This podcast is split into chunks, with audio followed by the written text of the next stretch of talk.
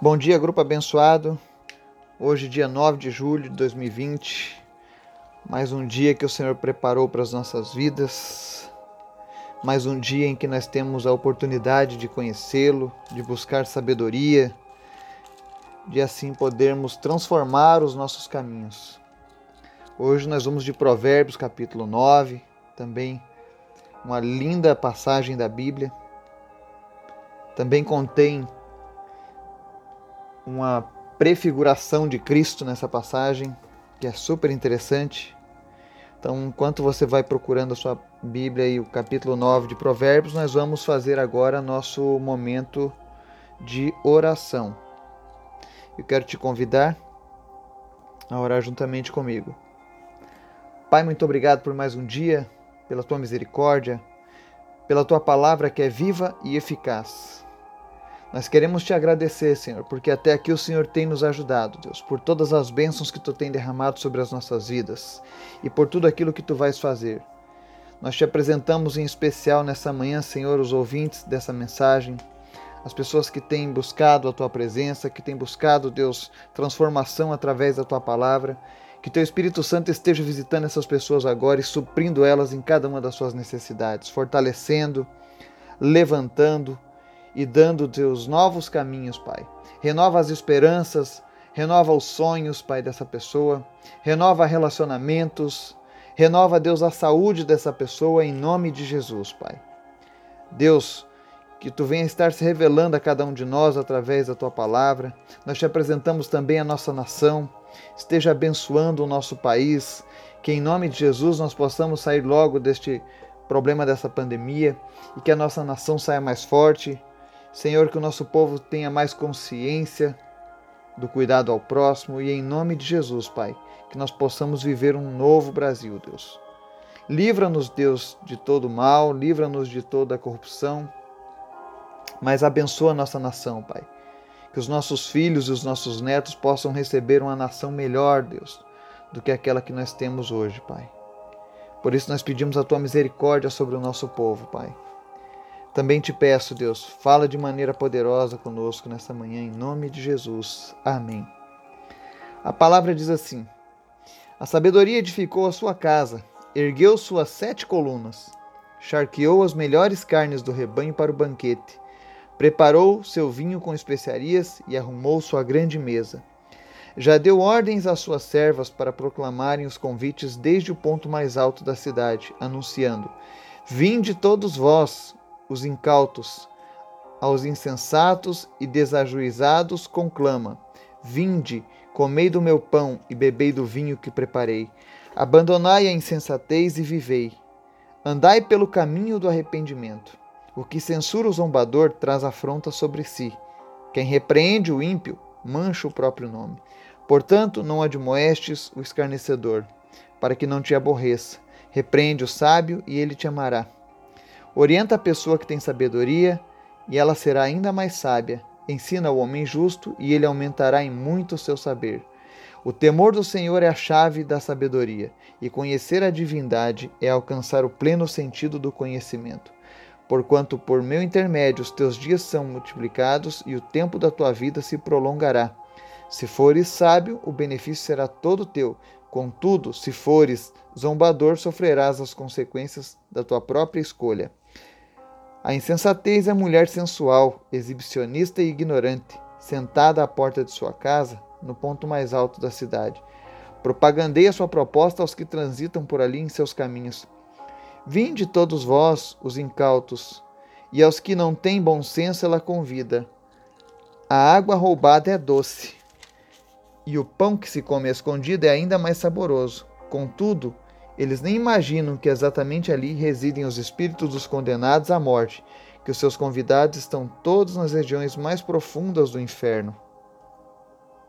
Amém? Nós vemos aqui hoje mais uma passagem tremenda aqui da Bíblia. E você começa no versículo 1, onde diz assim: A sabedoria edificou a sua casa, ergueu suas sete colunas. Parece uma coisa simples, mas na verdade aqui que Deus começa inspirando o sábio numa representação. Naquele tempo existiam dois grandes, duas grandes construções pagãs: o templo de Afrodite e o palácio do rei Senaqueribe, rei da Síria. E o que havia de comum nessas duas grandes construções, que eram uma referência na época, é que elas eram sustentadas por sete colunas magníficas. E aqui Deus começa fazendo uma comparação, dizendo que a sua sabedoria também está firmada em sete colunas. E você sabe quais são as sete colunas que estão firmadas a sabedoria do Senhor? A construção da terra. Deus fez tudo em sete dias. Toda a obra do Senhor foi sustentada nesses sete dias, as suas sete colunas. Então Deus começa mostrando que a sua grandeza, que a sua sabedoria é muito maior do que a sabedoria oferecida pelo mundo.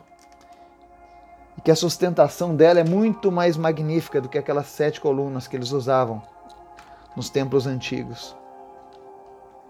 Então Deus começa nos trazendo a magnificência da sua obra. Nos versículos 2 até o 18, você vai ver aqui um convite da sabedoria, né, proclamando pela cidade: Vinde todos, a vo... Vinde todos vós, os incautos, né, aos insensatos e desajuizados, ou seja, ela chama todos, principalmente os que têm problema. Agora olha que interessante. Isso aqui se você tiver oportunidade, abre a tua Bíblia, Lucas capítulo 15, Lucas capítulo 14. Existe uma narrativa que foi ensinada por Jesus, que fala justamente desse convite da sabedoria para esse banquete. Porque existe um banquete sendo preparado nesse exato momento por Deus, na sua glória que serão as bodas do Cordeiro, onde nós nos encontraremos com Cristo. E seremos ali não mais servos apenas, mas filhos amados, amigos íntimos dele. E vamos ceiar com ele por um período, a Bíblia fala de sete anos. Enquanto houver a grande tribulação, é bem provável que nós estejamos lá nos deleitando nesse banquete com o Senhor.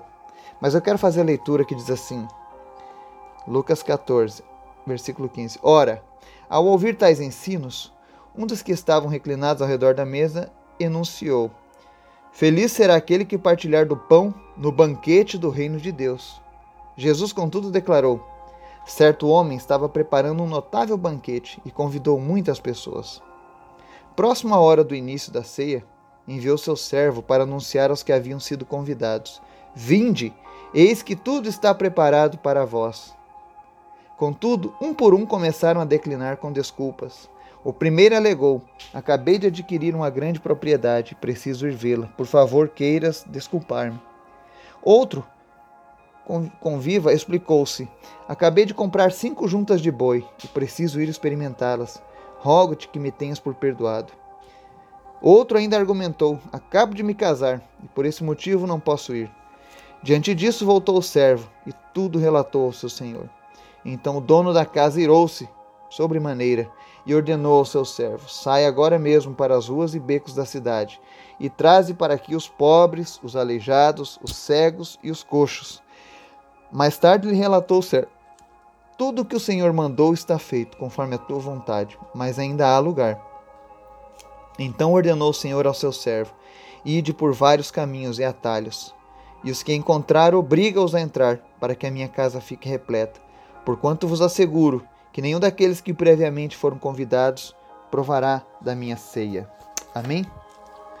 Então você vê que a passagem de Provérbios, capítulo 9, ela faz a prefiguração dessa parábola ensinada por Cristo lá na frente.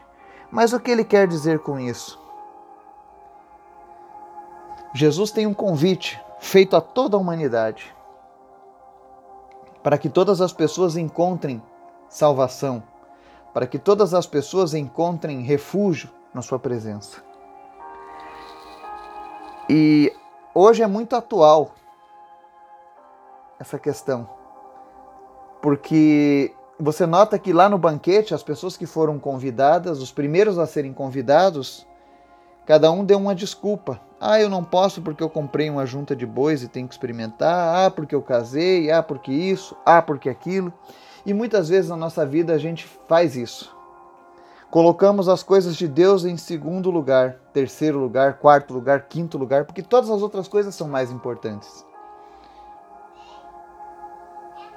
Mas agora, com esse período de pandemia, muitas pessoas que reputavam por importante as coisas que faziam na vida, muitas tiveram que ficar em casa.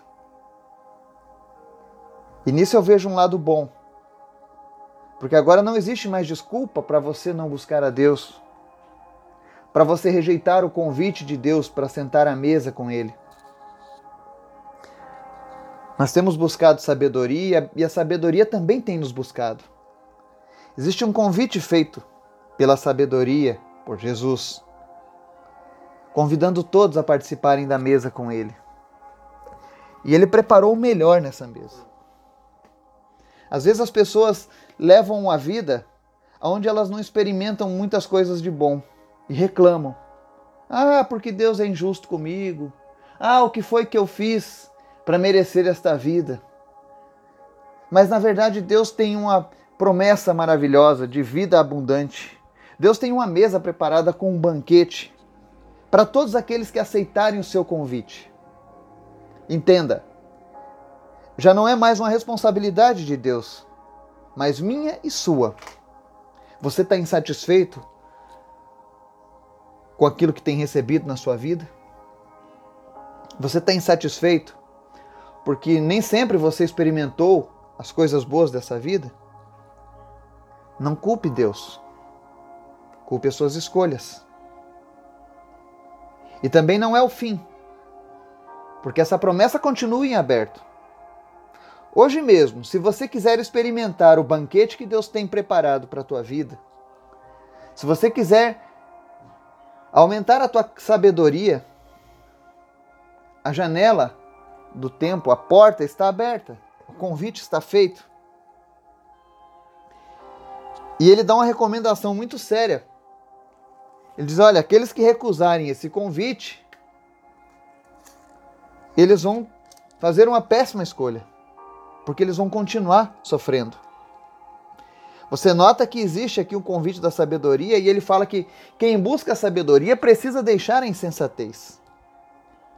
E a insensatez geralmente ela faz propagandas enganosas. Olha o que ela diz lá, versículo 17: A água roubada é doce, e o pão que se come escondido é ainda mais saboroso.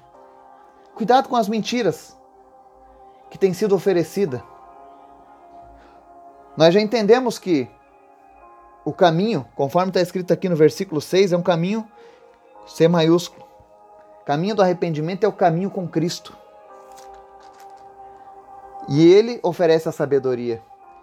Porque os seus alicerces são maiores do que qualquer homem possa ter lançado. As suas sete colunas são grandiosas.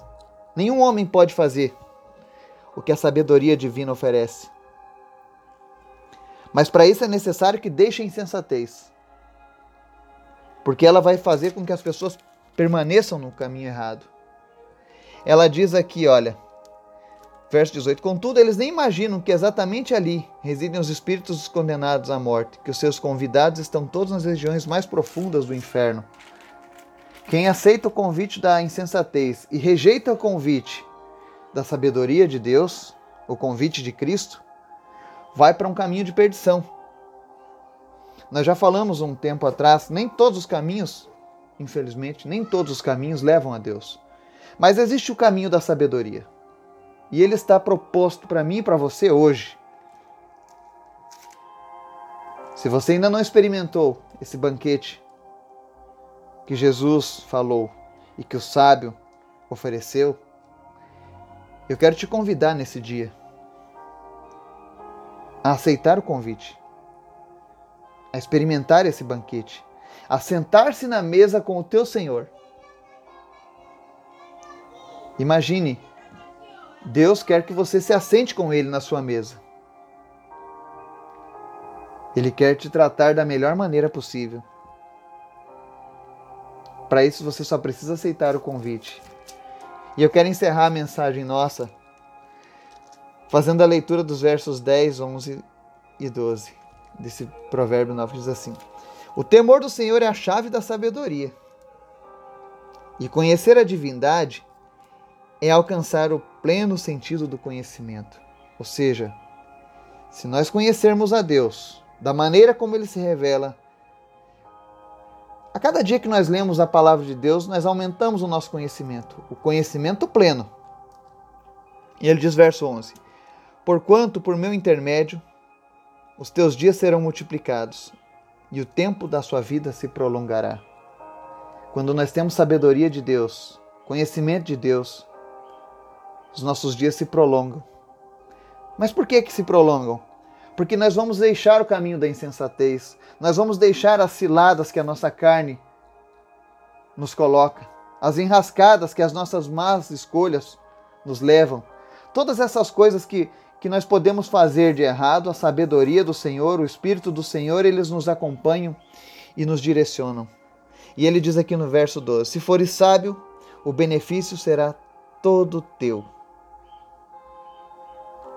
Então, que nesse dia nós possamos ser sábios e que nós possamos colher os benefícios de Deus para a nossa vida. Que o Senhor esteja nos abençoando e nos dando um dia maravilhoso em nome de Jesus. Amém.